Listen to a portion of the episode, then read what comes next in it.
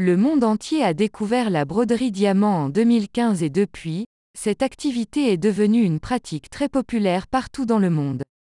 Aujourd'hui, la broderie diamant fait même partie des activités que l'on peut faire durant une session d'art-thérapie, même si on n'a aucun talent artistique.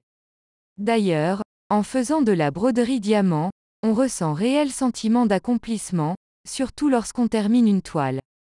C'est possible grâce au fait que la broderie diamant est une forme d'art mosaïque où l'on prend des petits diamants de résine pour les fixer sur une toile. Vous prenez de petites résines étincelantes et les fixez sur une toile.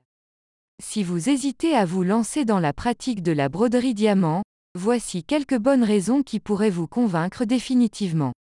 Tout cela à retrouver en description de ce podcast.